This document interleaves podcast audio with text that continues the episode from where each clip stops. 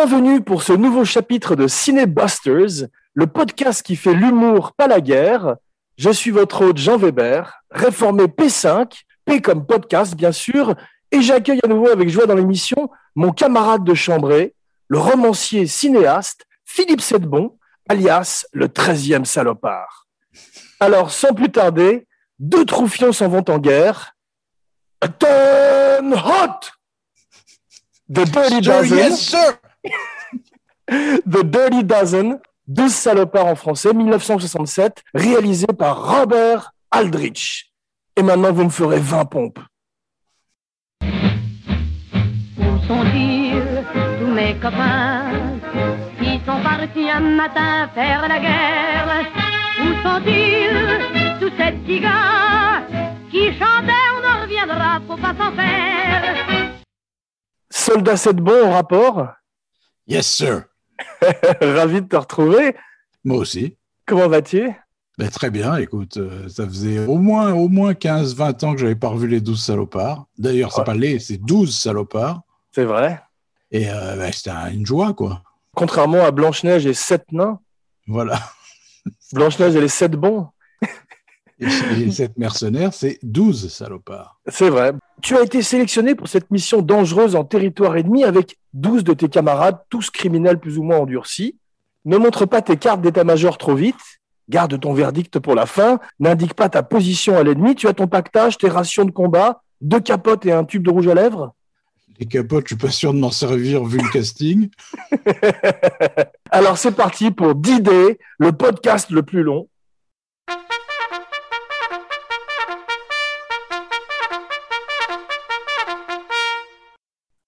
Aujourd'hui, comme souvent les bonnes histoires, la nôtre commence avec Russ Meyer. Dans un premier chapitre que j'intitulerai Teutons et tétons, Ça démarre pas mal.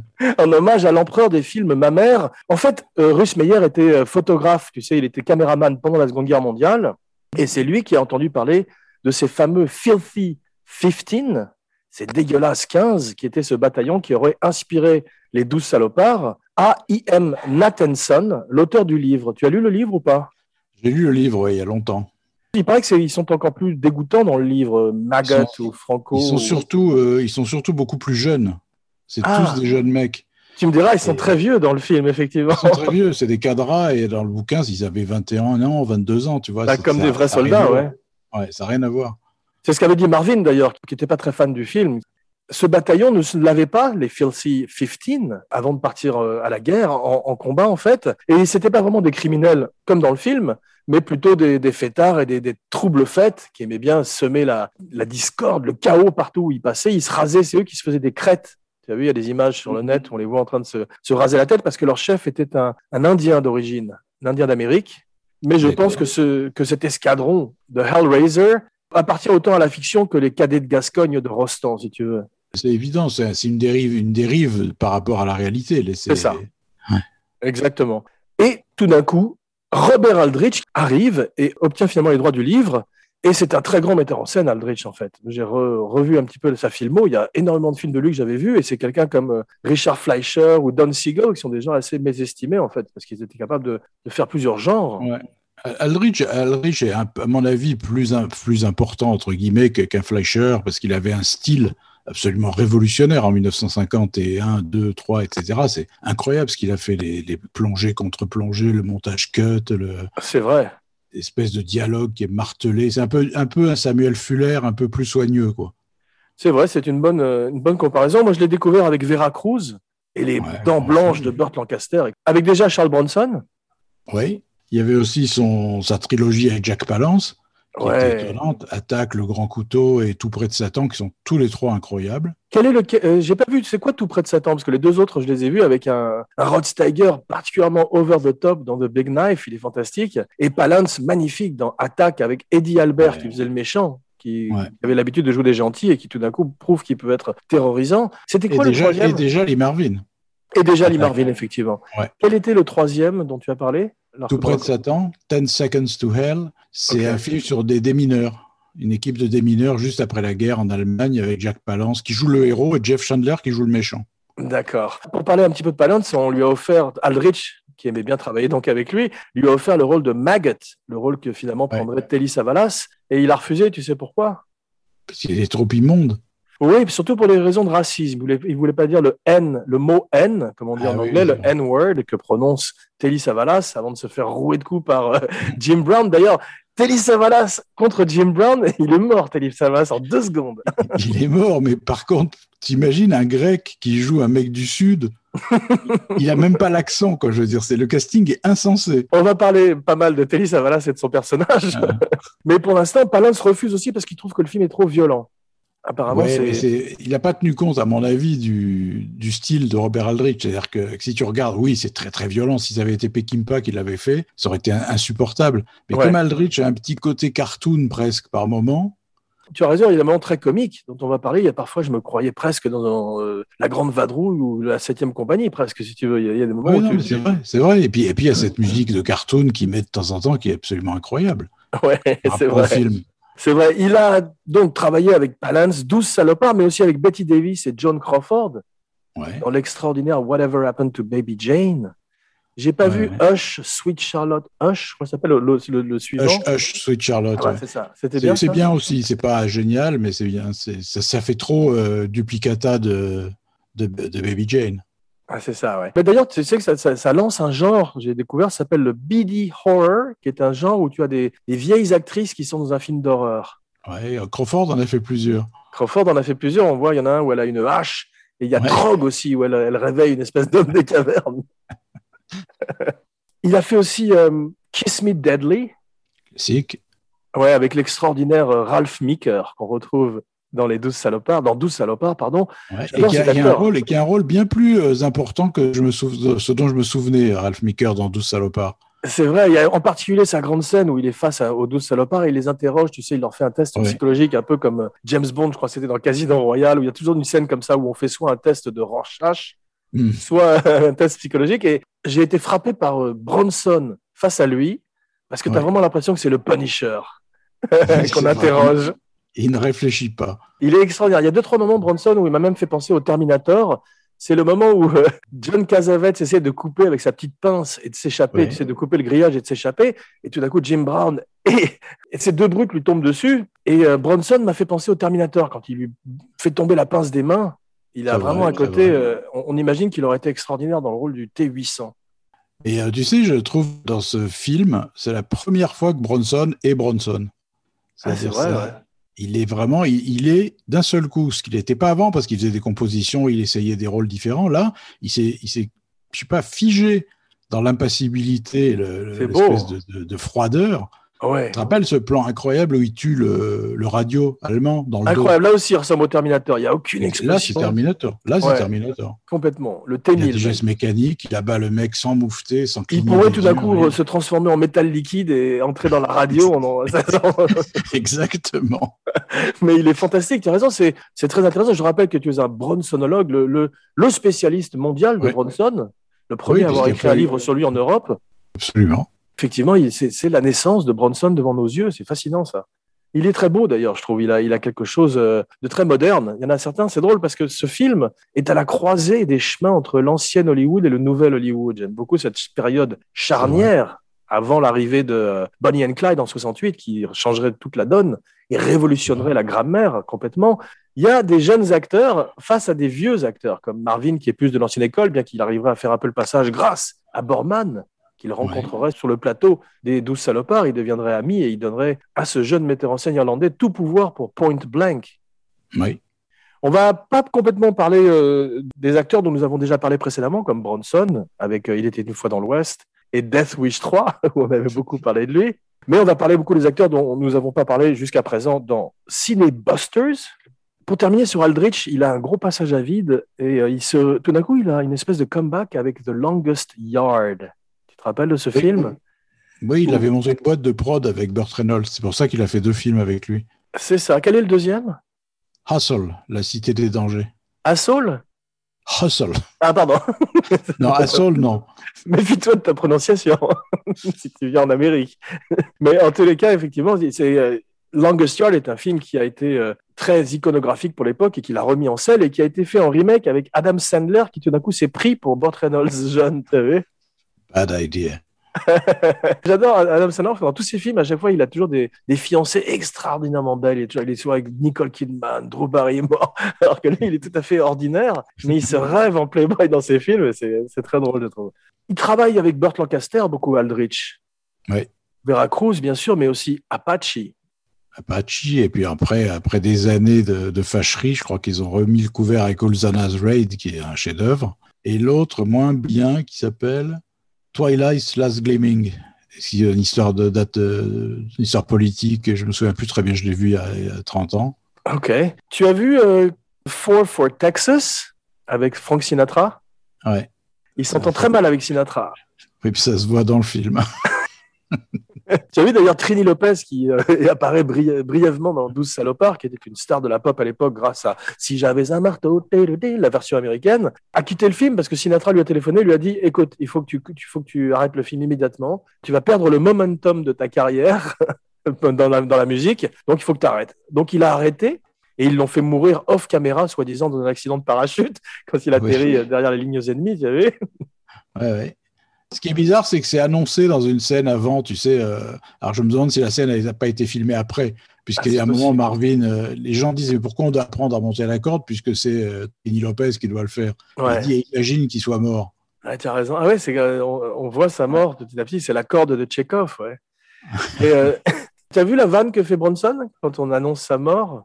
Non Ils disent qu'il a été pendu à, à un pommier et que son cou a été brisé. Et les tubes de, un des tubes de l'époque de Trini Lopez, c'était Lemon Tree, le citronnier. Ah d'accord. Donc ils sont un petit peu foutus de sa gueule au passage. Ils devaient lui en vouloir probablement. Lemon tree, very pretty, and the lemon flowery sweet. But the fruit of the poor lemon is impossible to eat. Très gros succès, Dirty Dozen. Pour un budget de 5 millions de dollars, il en remporte à l'époque 45 à travers le monde. Ça fait des stars de, de tous ces gens-là, en particulier de Lee Marvin, qui euh, est devenu une star tard. Il a commencé en jouant des méchants. Ouais. Et on va beaucoup parler de lui dans la suite de l'émission. Euh, Le livre avait été un best-seller à l'origine. On voit un casting exceptionnel de second rôle, pas seulement dans Les Salopards, mais avec des gens comme euh, Robert Weber, de ma famille, Robert Ryan, Ouais. George Kennedy. Ke- George Kennedy, ouais. Ernest Borgnine, tous ces acteurs magnifiques. On sent qu'on est dans un film d'un autre temps et d'une autre époque parce qu'il y a énormément euh, de- d'acteurs de, de la, de la quarantaine et euh, qui boivent du whisky, qui sont tous blancs, vieux, très peu en forme. Alors, on voit que euh, John Wayne a refusé le rôle de Reisman, le Major Reisman, le rôle que tiendrait finalement Lee Marvin. Alors, il y a deux versions. Je crois que c'est Aldrich qui a pas- qui n'a pas voulu. C'est-à-dire qu'on lui avait donné le package avec John Wayne dans le rôle de Reisman. Ok, Et il avait dit d'emblée, non, moi, je ne donne pas un rôle de Lee Marvin à John Wayne. ok. Donc, Moi, la version euh, que j'ai entendue, c'est qu'il y avait une histoire d'adultère au début avec euh, Reisman et un la femme d'un officier anglais, je crois, et que c'était ce qu'il avait, euh, ce qui avait repoussé John Wayne. Ah, c'est possible aussi. Mais ça fait partie des, des légendes du cinéma. On, on dit aussi qu'il a refusé d'être le, le Major King Kong chevauchant la bombe dans Docteur Folamour, j'imagine John Wayne, ou même le rôle de Gene Wilder, le Waco Kid, dans Le shérif est en prison. Non, oh. le rôle, le rôle de Harrison Ford, tu veux dire. Non, euh, là, toi, tu parles de Frisco Ah Kid, oui. qui est le Frisco, dernier film de Robert. Aldrich. Ça devait être lui aussi. Ah, d'accord, bah, il a refusé le Waco Kid et le Frisco Kid. Voilà. Frisco Kid, qui est le dernier film de Robert Aldrich. Non. Ah, peut-être pas le dernier, mais c'est un de ses derniers films. Oui, c'est un de ses derniers. Ouais. Parlons un peu euh, du casting. Alors, tu as vu, il y a, dans ces douze salopards, tu as les, les, les back six, Les, les six Oui. dans le fond, dont on a plus de mal à se rappeler. Ils n'ont pas grand-chose à foutre en général. On va parler brièvement d'eux. Il y en a un qui s'appelle Ben Caruthers, qui était un musicien et qui était pote de Casavets, parce qu'ils avaient fait ensemble, je crois que c'était Faces. Il me semble, ouais. Ouais, Casavets, dont nous avions également, c'est un de ceux dont nous allons pas trop parler aujourd'hui parce que nous avions longuement parlé de lui à l'occasion de Colombo et son extraordinaire épisode Étude in Black. Ouais. Mais effectivement, on va dire simplement qu'il faisait des films comme Les Douze Salopards pour financer ses films indépendants. Qui lui a valu l'Oscar d'ailleurs. Ah, il a eu l'Oscar pour Les. Douze Salopards. Ah, mais il le mérite parce qu'il est fantastique dedans. Bah, il dynamise tout, quoi. Ah Ouais, c'est une fois de plus le Joker et c'est une espèce de pile électrique qui effectivement euh, dynamise, énergise le film dès qu'il arrive. Colin Maitland, je le connais pas bien, lui, Tom Busby, Stuart Cooper, Al Mancini, ça c'est les back six, Trini Lopez, on peut dire que c'est une espèce de back six aussi, et Donald Sutherland, le grand Donald Sutherland dans tous les sens du terme. En fait, tous ces back six étaient des acteurs anglo-saxons, soit canadiens dans le cas de Sutherland, soit Ouais. britanniques pour les autres ou américains, mais qui résidaient à Londres. En fait, c'était pour éviter ça. de les, les faire, euh, de les mettre dans un hôtel. C'est Et ça. c'est et c'est pour Mais ça c'est que très, beau de voir comment euh, Donald Sutherland, qui était visiblement un des figurants des Douze Salopards, est hissé au même niveau que les six stars. Exactement. Petit à petit, au cours du film, grâce Ouais, à l'anecdote qu'on a racontée dans la dernière euh, Cinébusters sur le fait qu'il ait remplacé Clint Walker dans la scène du général. Cette extraordinaire scène. Et que Ouais. Altman, Altman a vu ça et lui a dit, et lui a donné le rôle, de, le rôle principal de Mash. Exactement. Mais euh, c'est vrai qu'il est, il est fantastique et euh, c'est une star. Il en fait un peu trop par moment, en particulier dans la scène de montage euh, de Witness, je l'appelle cette scène où ils sont en train de monter, une, de, monter la maison, tu sais, Et tous Construire la maison. Quoi. Tous n'importe quoi. Voilà, mais ils sont un petit peu en- euh, en- à jouer comique. Est-ce que tu as vu le, le making of, cette espèce de petit documentaire sur les coulisses du film?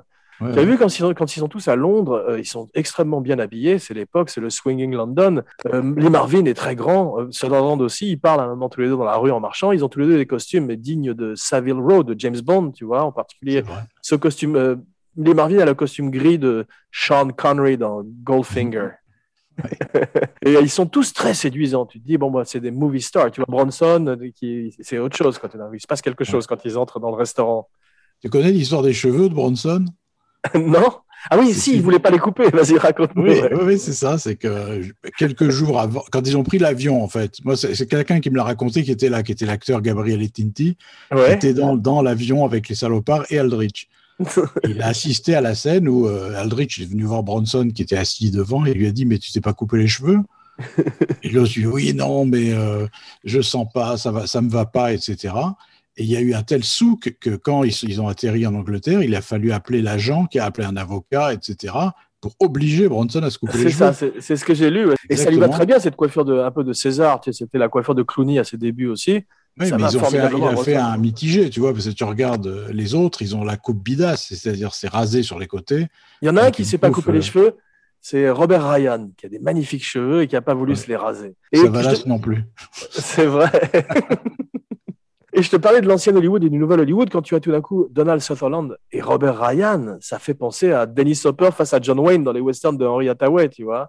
Complètement. C'est qu'ils arrivent, la nouvelle garde arrive. En parlant de nouvelle garde, parlons un petit peu de Jim Brown.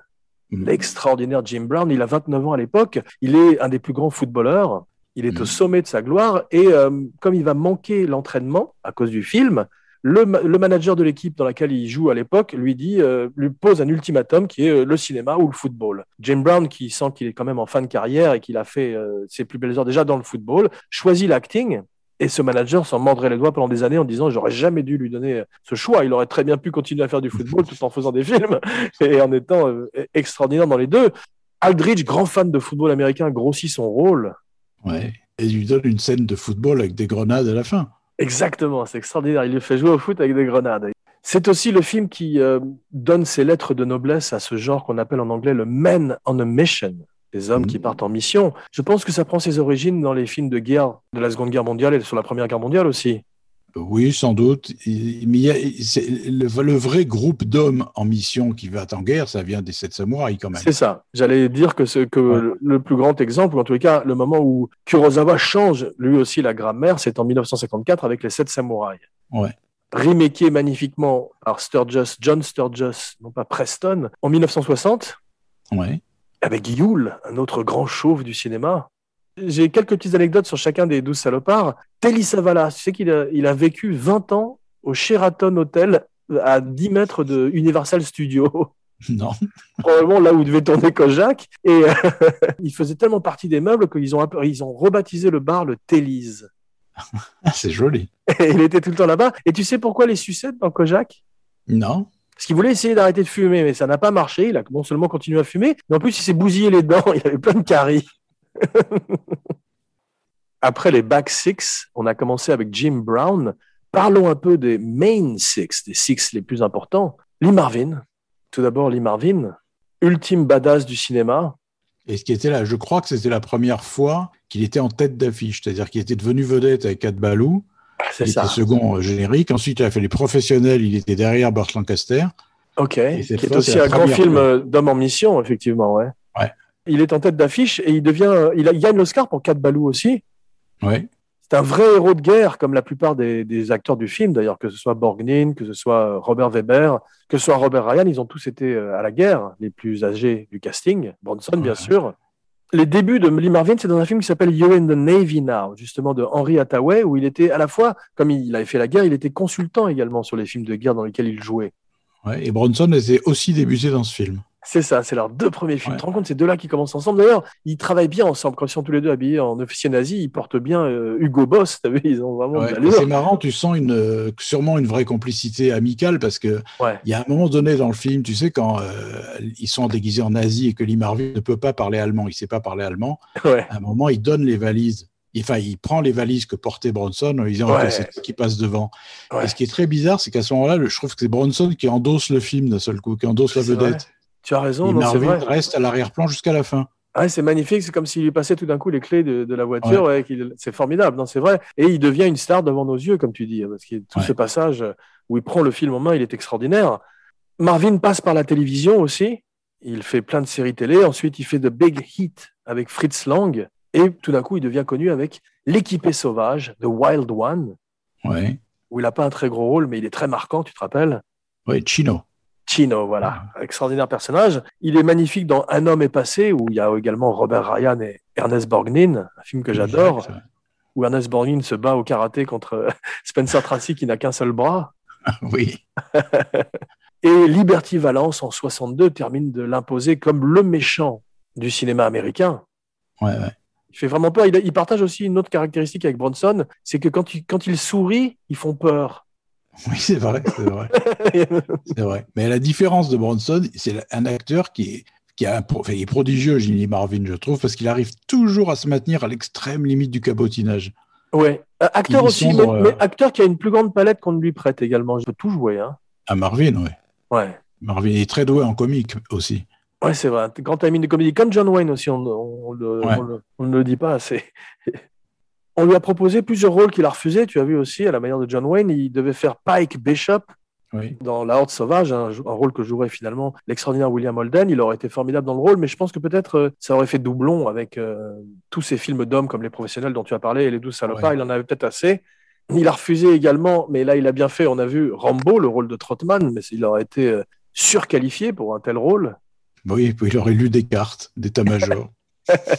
Et il a refusé Quint. Tu as vu le rôle que jouerait Oui. magnifiquement Robert Shaw dans Les Dents de la Mer. Et en fait, c'est parce qu'ils auraient dû prendre Lee Marlin, Marlin. c'est ça. Non, il voulait pas y aller parce qu'il il avait peur que ses, ses amis de pêche se moquent de lui de se battre contre un poisson en plastique. il est merveilleux en 1970 dans un film dont je parle souvent où il retrouve Jack Palance, Monty Walsh, Ouais. sur cette fin du Un de western. ses grands rôles, ouais. Ouais, bouleversant. Ça se gâche un peu. Il y a Avalanche Express en 78. Ouais. C'est une chute libre, sa carrière. Après, à Ah, à l'exception de Big Red One de Fuller, Ouais. après, c'est assez une cata quand même. C'est ça. Et il est- je mentionne Avalanche Express en 78 parce que c'est le film sur lequel meurt Robert Shaw. Ouais. Il est également dans euh, Gorky Park à la fin de sa vie où il était pas mal quand même, je trouve. Il était très bien. Le film rôle. est très bien aussi. Le vrai. film est très bien rôle- aussi. c'est un rôle secondaire. ouais. Ouais. Et il fait euh, Canicule avec Yves Boisset, qui est un film pour la télé en fait. J'ai vu. Non, c'est pas pour la télé, non. J'ai lu dans Wikipédia, ma, ma bible, que c'était pour la télé, mais peut-être que c'est une erreur. Mais je crois que est-ce que c'est pas est-ce que c'est pas comme duel pour la télé en Amérique et pour le cinéma en France? Ah, c'est possible.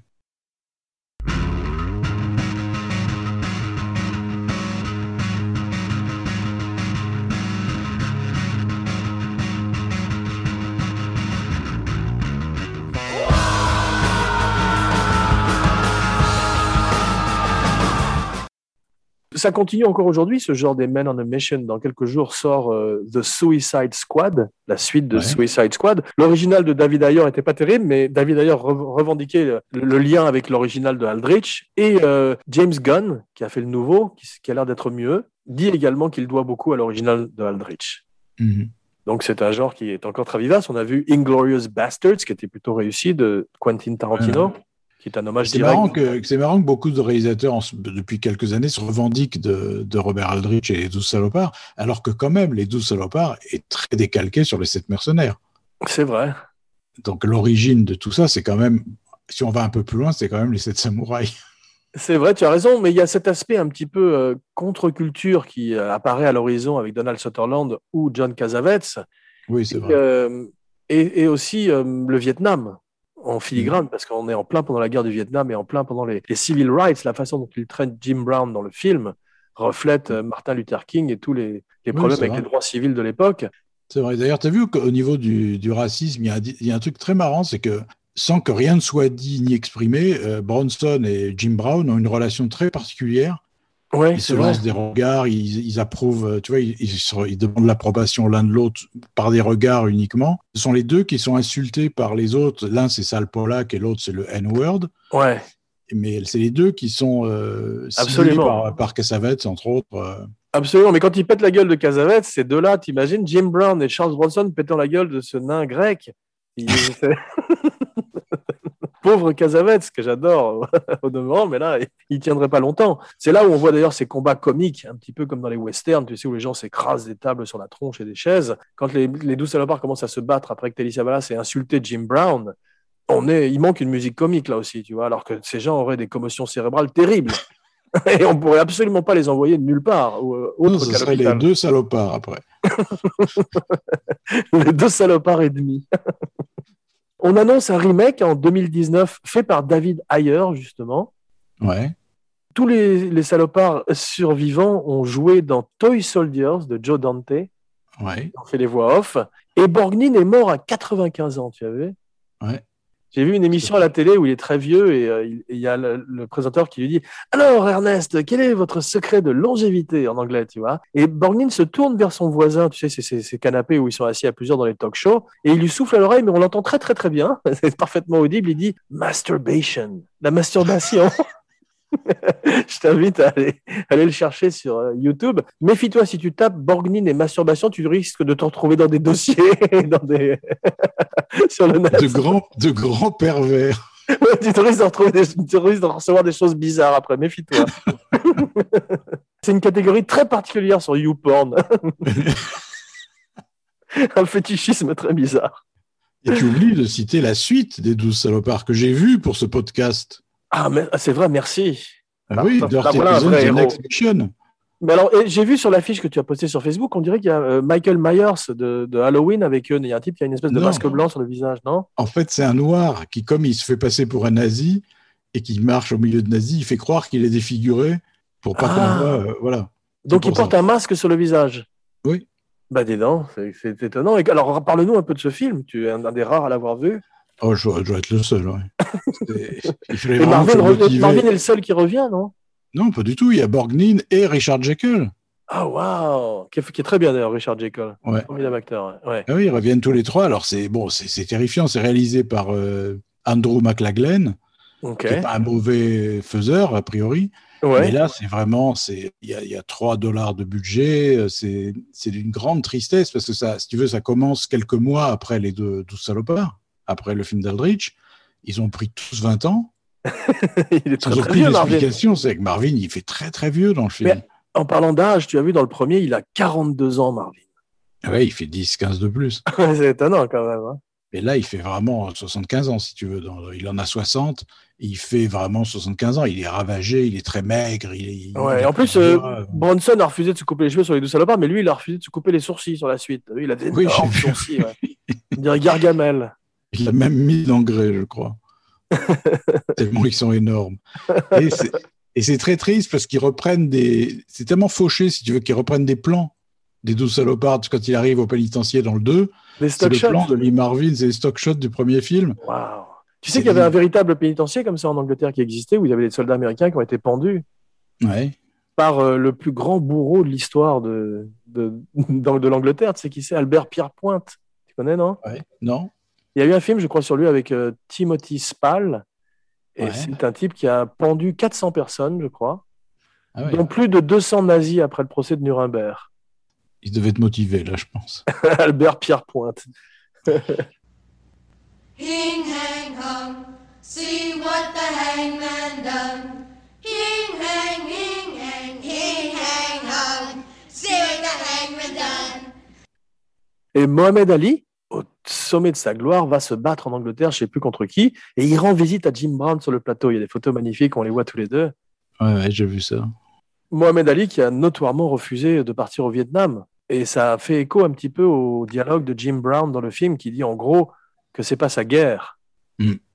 Mohamed Ali avait dit euh, aucun Vietnamien ne m'a jamais traité de N-word. Ouais, ouais, c'est vrai. C'est à peu près ce que dit Jim Brown. ouais. Ce que dit Jim Brown, mais ce- à, à la différence que Hitler n'était pas très fan des Noirs et les nazis non plus. C'est vrai.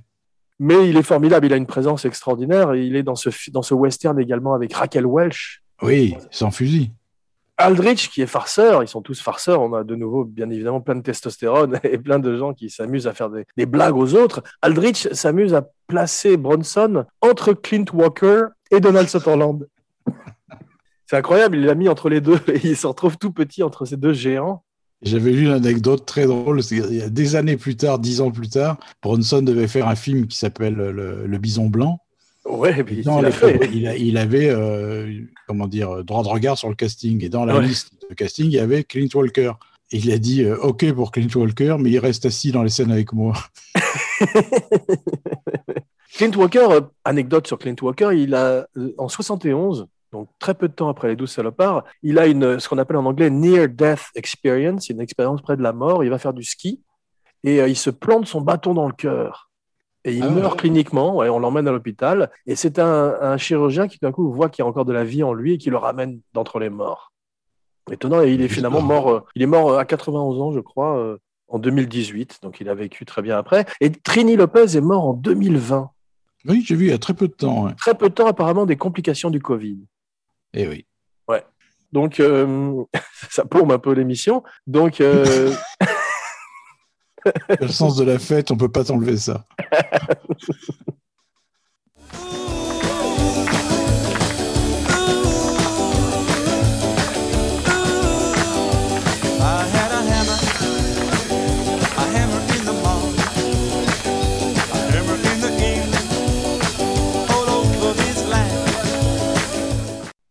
le film est trop violent pour Bronson. C'est vrai, on disait ces tough guys, ils aiment pas la violence. Même Gene Hackman par la suite, ils voudraient plus faire de films violents. Ils ont, ils ont plus envie du tout. Ou ils de- aiment pas ou ils en ont marre, c'est possible. C'est ça. Mais Bronson qui a lui aussi vu la guerre de très près et qui a été un mineur. Il a été mineur, je sais plus où, mais il est d'origine ukrainienne, alors qu'il a effectivement joué un polonais dans le film, comme tu dis. Et un Alors- mineur aussi. Et un ancien mineur aussi. Et un ancien mineur aussi, Wadislaw. Ouais. Woody Allen tourne Casino Royale à côté et va jouer au poker avec eux régulièrement. Ouais. Oh, quel dommage qu'il n'y ait pas de photo. Ah, c'est dommage, ouais, t'imagines Bronson et Jim Brown jouant au poker avec Woody Allen. Bronson a 46 ans dans le film, Casavets 38 ans, Sutherland en a 31 et Borgnine 50 ans. Ouais. Ce qui attire Aldrich dans le film, c'est l'ironie du sujet, en dehors de l'allégorie par rapport au Vietnam, c'est ce côté, le fait que les héros sont des criminels, voire des, des psychopathes. Il y a une réplique de, de, de Ralph Meeker et de, et de Marvin qui explique tout le film. C'est qu'à un moment, euh, Meeker lui dit Mais tu ne peux pas garder ces types dans ton, dans ton escouade, là, c'est pas possible. C'est tous des demeurés, mentaux et des psychopathes. Et Lee Marvin répond Oui, mais c'est avec ces gens-là qu'on gagne les guerres. Exactement, il y a des formidables répliques. et Aldrich aime, aime pas beaucoup travailler avec les équipes anglaises qu'il trouve trop lentes avec leur pause T, etc. Et tout. On retrouve un peu ce que Cameron avait eu sur Aliens. Ouais. Non, en fait, Casavets, il a perdu l'Oscar cette année-là. Cette Ah, il a été nominé, nommé seulement. Il était nommé et c'est George Kennedy qui a gagné pour Cool Ah. Hand Luke. Autant pour moi. il est euh, formidable dans Cool Hand Luke d'ailleurs. Et il serait formidable dans plein de films, George Kennedy. Moi, je l'adore. Dans... Il, il, s'est- il est pas très bon euh, quand il joue les passages de comédie, je trouve, dans, les dou- dans 12 salopards. Il en fait un peu des caisses aussi. Ouais, par contre, il joue bien, je trouve, au début, le- la timidité. Ouais, c'est quand vrai. Il a, quand il a peur que Marvin dise des conneries et qu'il est gêné et tout, je le trouve très bien, là. C'est vrai, surtout que c'est- c'était une espèce de géant roux euh, Mm. qui est très imposant physiquement. Tu te rappelles de lui dans Lonely Are the Brave ou euh, Le Canardeur de Chimino où il éternuait, tu te rappelles, il avait les allergies. Il Ouais, ouais. poursuivait Clint Eastwood farouchement à travers tout le film. Il était magnifique. euh, Il s'est réinventé dans la comédie avec les Naked Gun, tu sais, où il était l'adjoint de Leslie Nielsen. Et c'est l'école Clouseau. C'est des gens qui sont parfaitement impassibles, très poker face, qu'on voyait Mhm. aussi dans Airplane. Et c'est ça qui est drôle. Il le fait très bien. Il était très bien dans Creepshow 2. Tu l'as pas vu? Si, si, je l'ai vu, je m'en souviens un peu. il faisait le propriétaire d'un bureau de tabac, tu sais, avec, euh, comme dans l'ancien temps, ces, ces chefs indiens qui étaient en bois devant le, le bureau de tabac et, on, on les assassinait, lui et sa femme, des petits punks, et c'était le chef euh, indien en bois qui revenait à la vie et qui les vengeait. Ah oui. Aldrich, on lui dit euh, bon, on peut vous donner un, un autre rating, je crois, euh, où je- euh, si vous enlevez la scène du bunker, tu sais, où on, en- où on envoie des grenades et où il se Mhm. met à, où ils mettent à mort les- des, des femmes et, et des, et des serviteurs, il a refusé parce qu'il dit c'est ça, la, la guerre, c'est l'enfer. Oui, puis enfin, si t'enlèves cette scène, il n'y a plus de film aussi. Exactement. Le film fait 2h29. Ouais. On pourrait facilement en enlever 40 minutes. Ah oui. En particulier, tu as 45 minutes dans ce camp d'entraînement au début, et ensuite on enchaîne par le War. Games, les jeux de Ouais, guerre. C'est très pénible, ça. Très- et ça, les jeux de guerre, on aurait pu véritablement, parce que là, on n'est pas loin de, tu sais, Papa Schulz. On est dans la Ouais. comédie, tu sais, c'est. euh, Complètement. Complètement. Ah. Et puis tu as même le sentiment, euh, co- comme j'avais un peu oublié le film, je l'ai redécouvert, tu as, le sentiment presque que ça a été rajouté après. C'est-à-dire que c'est un truc pour faire durer, quoi. Ouais, mais c'est curieux parce qu'ils perdent une séance. Robert Ryan est étonnant. Tu as vu, quand il a ses lunettes noires, il rappelle un petit peu euh, les personnages de Dr. Folamour, tu sais, que ce soit Peter Sellers ou George C. Scott. Il a ce côté un petit peu euh, over the top. C'est vrai, D'ailleurs, la scène avec le, tu sais, le chef d'orchestre. ouais. ouais, la fanfare. Ouais. C'est grotesque. C'est du gros comique. C'est du gros, gros comique. Ouais, ouais, là, c'est les charlots, euh, effectivement. euh. C'est- autre chose tout d'un coup. C'est ce mélange de ton qui est curieux parce que par, par autre moment, il est extrêmement sérieux et Mm. euh, ça se fait pas très très bien ce mélange tout le temps. L'exposition formidable, 5 minutes au début par Borgnine. Tous Ouais. les films devraient être 5 minutes d'exposition par Borgnine au début. Oui, c'est vrai, parce qu'il il est menaçant, il est rigolo en même temps. est- Cabby dans euh, Escape from New York, New York 97. les Expendables aussi, et même les Fast and the Furious sont des, des enfants de ces films-là. Bien sûr. en moins bien. Deux Grecs dans le casting. Oui. D'ailleurs, ils n'ont pas d'interaction quand il me semble hein, Cassavetes et Savalas dans le film. Non. Voici Cassavetes et Savalas, les deux clones. Mais il y, a- il y en a trois qui pourraient jouer le Joker. Tu connais mon obsession pour le Joker, mais Cassavetes, Sutherland et même Savalas, quand il se met à rire, Oui, c'est extrêmement Joker. Il, joue un- carrément un serial killer, Savalas. C'est assez moderne, ça. oui c'est vrai. C'est vrai, mais c'est complètement, c'est complètement inexplicable que l'autre le prenne dans son équipe parce que c'est, il faut, c'est quand même lui qui déclenche le carnage à la fin. Ah, c'est à cause de lui que tout, tout, tout Ouais. part en couille. Mais euh, il m'a fait penser au personnage de Robert Mitchum dans La Nuit du Chasseur, avec sa Bible aussi. Mhm. Et euh, c'est quand même un formidable acteur. Tu as vu, il est devenu une star quand il s'est rasé la tête. Oui, il perdait ses cheveux et tout d'un coup, un petit peu à la manière de Yul Brynner, il a explosé quand il- son crâne est apparu euh, en plein jour. Les interviews préliminaires sont bien faits aussi. Quand tu vois tout d'un coup euh, Marvin et Bronson, tu as Ouais. l'impression d'une scène de théâtre, presque. On dirait des exercices de cours de théâtre, tu sais, mais ils sont extrêmement bons tous. Ouais, Soit ah Bronson. En particulier Cassavetes qui est, euh, il est survolté dans cette scène, il est survolté. Ouais, non, ils sont vraiment tous excellents. Si effectivement tous les films devraient commencer par une exposition de Borgnine, il y a aussi un truc qui est formidable pour commencer une scène, c'est euh, Charles Bronson en train de faire du speed bag, tu sais, ces espèces de, de Oui. sacs de, de, de, de gymnase de boxe. Et là, il, en début de scène, il fait ça parce que c'est un ancien boxeur, et il le fait formidablement bien. Et après, Aldrich panote et commence sa scène, mais t'es es tout de suite dans le bain. C'est, très adroit toutes ces choses-là parce que ça commence de manière punchy alors qu'il n'y a rien de punchy, c'est une scène de, de- de réunion dans une salle. ouais. Et après, quand Bronson décroche pour aller s'asseoir avec les autres, la caméra se met à le suivre au moment où il décroche. C'est très adroit et très euh, très Extraordinaire. Je rappelle, on avait euh, Aldrich euh, se moquer des grandes oreilles de Donald Sutherland sur le plateau. Et tu as vu, il y a un des douze salopards qui l'appelle Dumbo à un moment. Oui, oui, oui. Donc ça a trouvé sa voix dans le, dans le script. C'était une star de télé, Walker, non? Oui, il avait fait un- une très bonne série qui s'appelait Cheyenne où il jouait un, un demi-indien qui était une espèce de justicier du Far West et il était vachement bien dedans. Et Est-ce qu'il était d'origine euh, native, euh, native américaine ou pas? Écoute, je sais pas. Je crois pas a priori, mais non, je sais pas du tout. C'était un culturiste, euh, il n'y en avait pas énormément à l'époque. Il y en a un autre qui nous a quitté récemment, R.I.P. William Smith. Oui, c'est triste. On peut pas faire une émission sur les badass du cinéma et de la télé sans parler de lui, mais il était merveilleux dans Falconetti, le père de Conan. On se rappelle de lui dans Rumblefish. Donc, euh, bravo. Il y a un passage qui fait très full metal jacket quand ils sont tous en train de s'entraîner, tu as vu, dans le boot camp. Oui, oui, oui. Avec là, aussi, là aussi, il y a un petit côté cartoon. C'est vrai.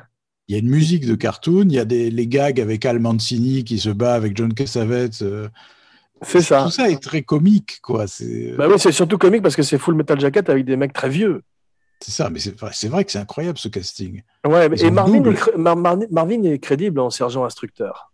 Oui, oui, oui, oui, bien Le- sûr. Puis il fait pas partie des 12. Ouais. c'est le, le leader, quoi. Mais le- les 12, c'est vrai qu'ils ont presque 15 ou 20 ans de plus que les personnages qui jouent. hein. Ouais, c'est bien que Jekyll euh, aille avec eux sur le terrain à la fin. Qu'il soit pas Ouais. juste un mec qui soit dans le bootcamp. Ça, je trouve ça formidable. C'est, il est tout petit, c'est un très bon acteur. Par contre, dans le 2, il y va pas. hein. Ah bon, ouais, il reste Non. derrière. Il est beaucoup plus âgé, faut dire, mais il reste, il reste à l'arrière. Too old for that shit. Voilà. R.I.P. Richard Donner, sale semaine. On continue à plomber l'émission. Mm. Rien à faire.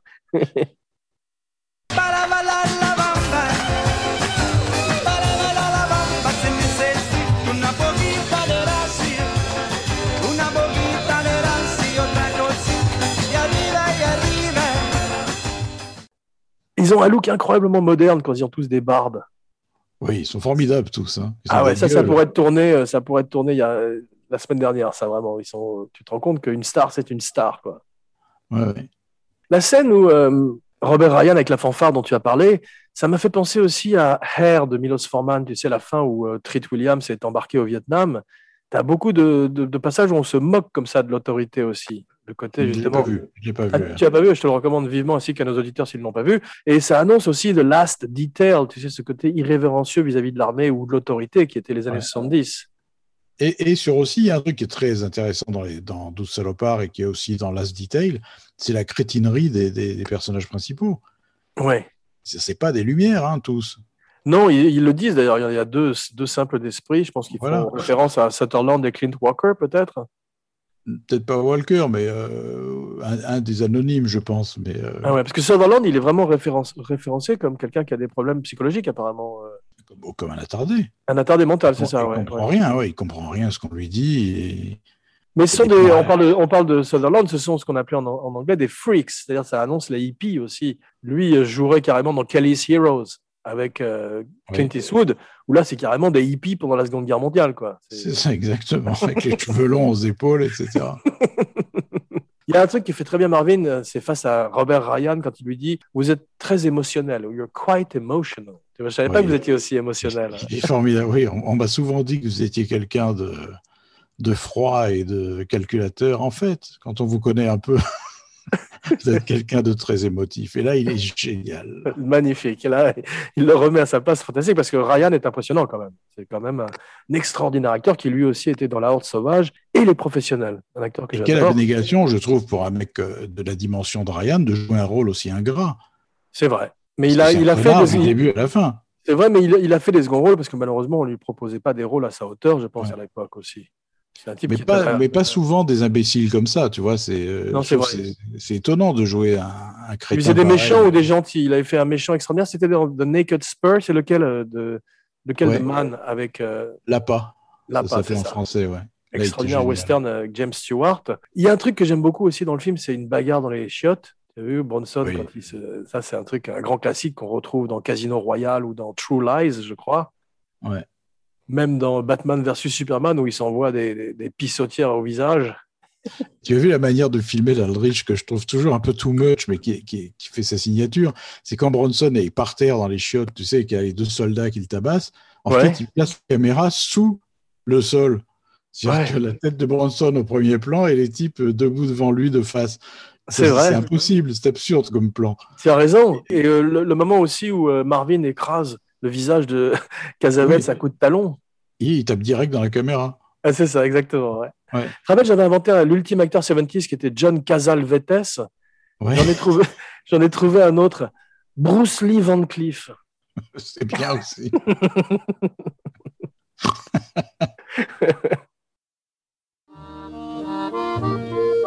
Vor der Kaserne, vor dem großen Tor, steht eine Laterne und steht sie noch davor.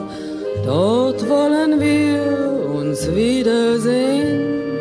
Bei der Laterne wollen wir stehen wie einst Lily Marlene, wie einst Lily Marlene. Comme dans Sam Peckinpah, toutes les femmes sont des putes. Tu as vu, euh, il y a carrément un camion de putes qui arrive. Ils sont Ouais, bien des- d'ailleurs. Et pas des plus belles, ce qui est assez marrant. Comme, Oui, c'est euh, assez bien cassé parce qu'il n'a Ouais. pas pris effectivement des, des- des actrices ou des modèles. Ouais. Mais la scène est curieuse, elle est coupée très vite, bien sûr, parce qu'ils ne peuvent rien montrer. Mais c'est assez gore quand même. Tu as vu, quand, ce, quand ce, un des salopards reçoit une balle en plein front, on voit l'impact. Oui, c'est vrai. Et tu ne cites pas la femme tuée par euh, Maggot, Savalas. Ah ouais, elle a pas de chance, elle, celle qui cherche Wolfgang dans une des chambres, elle est mal tombée. hein. voilà. Ils ont trois bouteilles de whisky pour 12. Tu as vu, ça fait une bouteille pour quatre salopards. Ouais, c'est Ouais. des gens sobres. Ouais, c'est pas énorme. Ça fait penser un peu à la scène des putes dans Vol au-dessus de coucou dont nous avons parlé. Oui, c'est vrai. c'est vrai. Il manque plus que Scatman Crothers qui attrape une des bouteilles. Mais c'est comme dans une équipe de foot. Il y en a certains qui ont plus de charisme que d'autres. T'en as certains, tu sais même pas qui c'est, quasiment. Oui, d'ailleurs, ils ont, ils ont quelques petits plans dans la scène avec les putes, justement, où tu les vois en train de ricaner bêtement euh, en gros plan, mais c'est tout. Mais il rit beaucoup, un peu comme dans les, comme les, la Horde sauvage, qui riait beaucoup aussi. Tu sais, c'est Ouais. peut-être à l'approche de la mort. Mais tu sais, quand tu les vois tous faisant leur euh, bootcamp, leur, leur entraînement, et qui sont tous très vieux, tu as l'impression de voir un peu l'ancêtre des, euh, des téléréalités aussi, tu sais, où on envoie que des stars un peu, on envoie des stars comme ça dans des bootcamps. J'avais l'impression de voir un Survivor spécial. euh, D'ailleurs, ce qui est génial, c'est quand Marvin, quand Marvin et Boron et Richard Jekyll disent OK, maintenant vous êtes prêts, on voit Ouais. pas un grand changement physique dans les salopards, hein, quand même. Ils- ont toujours l'air vieux et un peu flappy, mais euh, Cazalet, ça a l'air particulièrement peu en forme. Il fume beaucoup dans le film. il, est, il est juste mince. ça là, c'est pas du tout en forme. Ça va, c'est pas du tout en forme. Alors, je ne sais pas s'il avait commencé les sucettes déjà, mais il est vraiment il est très, très grassouillé. Et il y a, en parlant de grassouillis, il y en a un qui est très drôle, c'est euh, le second de Borgnine. C'est un gros, tu as vu, qui est derrière dans sa Jeep et qui a plusieurs scènes comiques. Là, c'est Laurel et Hardy, tous les deux, par moment. Ça sent l'impro, ça, ça sent le mec repéré sur le tournage, tu sais. Ouais, exactement. Tu sais, tiens, lui, il serait génial en chauffeur. bien sûr. Tu sais quel est son nom? Non Je suis sûr que je l'ai vu dans d'autres films. Il s'appelle Thick Johnson. Ça veut dire Johnson l'épée. Mais là, tout d'un coup, effectivement, on est dans, dans la septième compagnie. Quoi. Oui, puis Borgnine joue, euh, c'est de la comédie, quoi. Il joue l'exaspération, l'incompréhension. euh, Exactement. genre, je suis très mal entouré, quoi. C'est la musique qui date le film terriblement. Tu parlais de cette musique comique, mais c'est soit de la musique Ouais. comique, soit de la musique militaire, et on est dans une ancienne époque. Ça date beaucoup, je trouve. C'est très Oui, démodé. puis ça, ça surligne parce que la musique, ils ont dû enregistrer à l'image, comme on fait souvent dans les films, mais ça, suit quasiment les émotions des acteurs à la, à la seconde près, quoi, tu vois. Ouais, Quand, tu vois, le, le bootcamp, par exemple, c'est presque insupportable. ouais Parce c'est que vrai. ça, t'as une musique directe, tout d'un coup, ça devient un peu plus militaire, de, et après, c'est, enfin, Ouais, mais tu vois, par exemple, un film comme The Last Detail avait un parti pris de musique militaire du début à la fin. Et ça, passe, même. passait très très Non, mais ça passait pas très la très même bien. utilisation. ouais. Ça passait très bien parce que c'était la fameuse phrase oh, il faut pas confier la musique. au- Je sais pas, il y a une phrase sur la musique militaire et c'était ça de- que montrait en fait euh, Mm. HB, mais c'est pas le cas de Aldrich. Ah oui, tu as, tu as noté la scène où ils sont tous à table à la fin pour leur dernier repas. Ils sont assis comme les douze apôtres de la scène. Absolument, c'est christique, cette scène. Ouais, c'est beau avec les Marvin dans le rôle de Jésus. D'ailleurs, le- j'ai noté que le cigare de Casavets n'était pas raccord. Oui, plusieurs fois. oui. Il change de taille. ouais. La mission, c'est les 40 dernières minutes du film. Il y a un truc dans les films que j'adore, c'est euh, quand les héros sont dans le nid du serpent.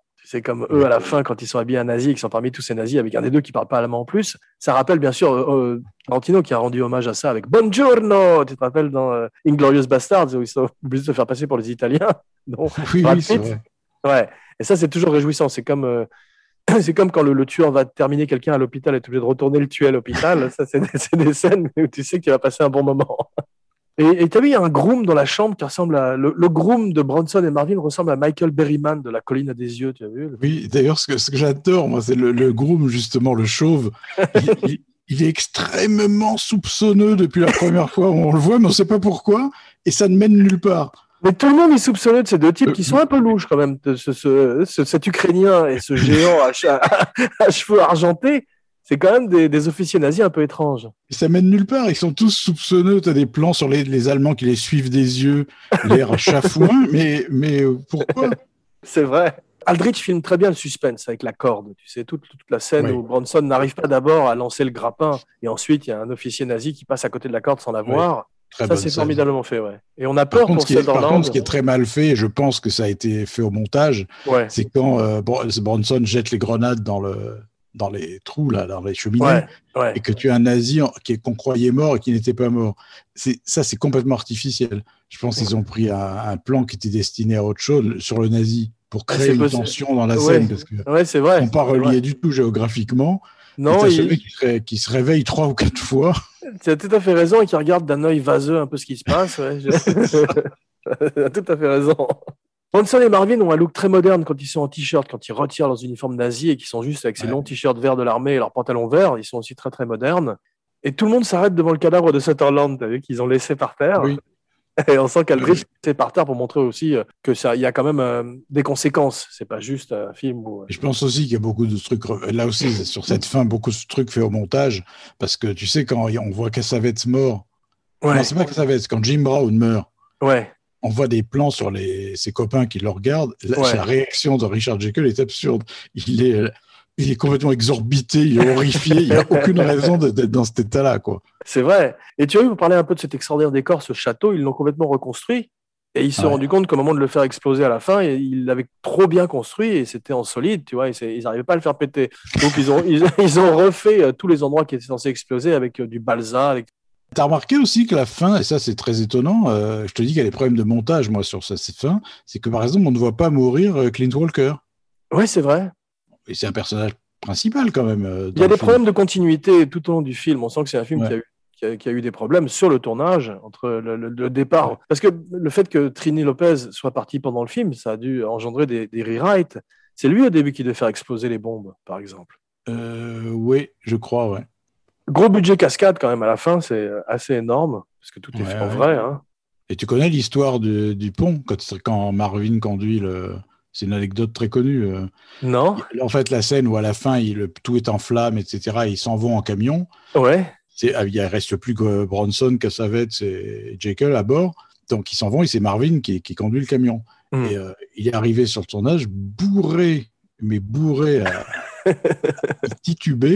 Et il a dit Bon, bah, c'est pas de problème, je le fais, il n'y a pas de souci. Bronson n'a pas voulu monter dans le camion. Ça a tourné au pugilat. Il a dit Je vais te casser la gueule, Marvin. Et le producteur s'est jeté à ses pieds. Il lui a dit Non, Charlie, pas la gueule, pas la gueule, j'en ai encore besoin. Et ça a fait rire Bronson, qui fait que ça a désamorcé le. C'est drôle. Il y a beaucoup de gens qui voulaient casser la gueule de Marvin à l'époque en Angleterre, parce qu'il était dans des soirées et à chaque fois on le, le protégeait pour qu'il soit raccord le lendemain. Et euh, effectivement, quand tu vois toutes les scènes où il parle pas, où il conduit des jeeps, où il marche, etc., tu vois qu'il est bourré. Il y a quelque chose, tu sais, ce côté euh, dont parlait Michael Caine, ce côté fixe, c'est des gens qui veulent essayer de prétendre qu'ils sont pas bourrés. Ouais, ouais, absolument. Ouais. Et tu as vu, il y a un type qui, qui joue un caporal euh, qu'on voit plein de fois dans le film qui s'appelle Robert Phillips, et qui était en fait un cascadeur et qui était responsable de Marvin. Waouh. C'est-à-dire qu'il l'accompagnait partout dans les bars, etc. Il le ramenait à l'hôtel. Pour qu'il soit raccord, justement. Ouais, et que c'est lui qui le réveillait le matin, qui lui faisait prendre sa douche, etc. On appelle ça un sober companion, un compagnon sobre en anglais. Voilà, bah, c'était Robert Phillips qui joue un caporal qu'on voit pas mal dans la scène avec euh, Robert Ryan. Tu Ouais, sais, quand ils, il ont essayé, ils ont essayé d'enfiler un à Belushi et il n'arrêtait pas de le semer à travers la nuit. un cauchemar. Imagine t'occuper de Belushi. Mais là, Marvin, ça devait être pas mal non plus. Mais il le ramenait sur son dos, je crois.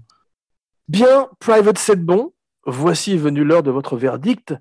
La cour martiale ou la retraite avec les honneurs? Retraite avec les honneurs, mais quelques petits reproches. Ouais, c'est vrai. Je suis d'accord avec toi. 40 minutes de trop, comme on a dit, mais c'est quand même ce qu'on appelle l'ultime dad's movie en anglais, le film à papa. Ouais.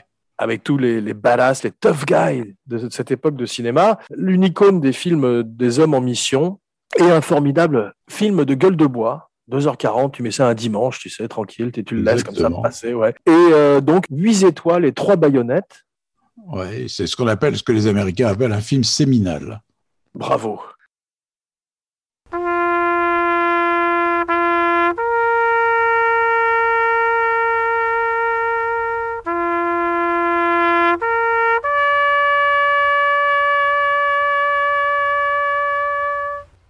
Merci pour ce voyage dans l'Allemagne nazie de ton adolescence. Oui, Grosse malheur, la guerre. grosse malheur. On se retrouve dans quelques jours pour une surprise. N'oubliez pas de liker, de partager, de commenter partout où on écoute des podcasts. SoundCloud, Stitcher, iTunes, une bonne critique et 5 étoiles pour aider le show sur iTunes. Et voici venue l'heure de ton nom et de ta phrase signature. Philippe Sedbon, toujours. et not bad for humans. Corvée de patates. C'est pas de la merde, c'est un podcast. C'est pas de la merde, mais ça viendra. Jean Weber pour Cinébuster et Abracadapod. Signing off. Yeah. Good night, soldier, wherever you may be. My heart's lonely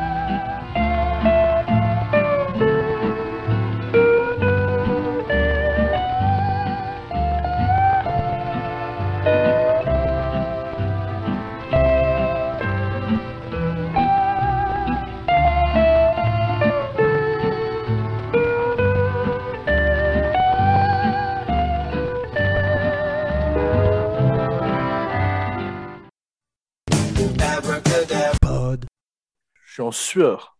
Je suis habillé comme un meunier. oui, comme Rému dans il La femme du boulanger. Exactement. Il manque un chapeau et un chat. un peu de farine. Pod. Pod.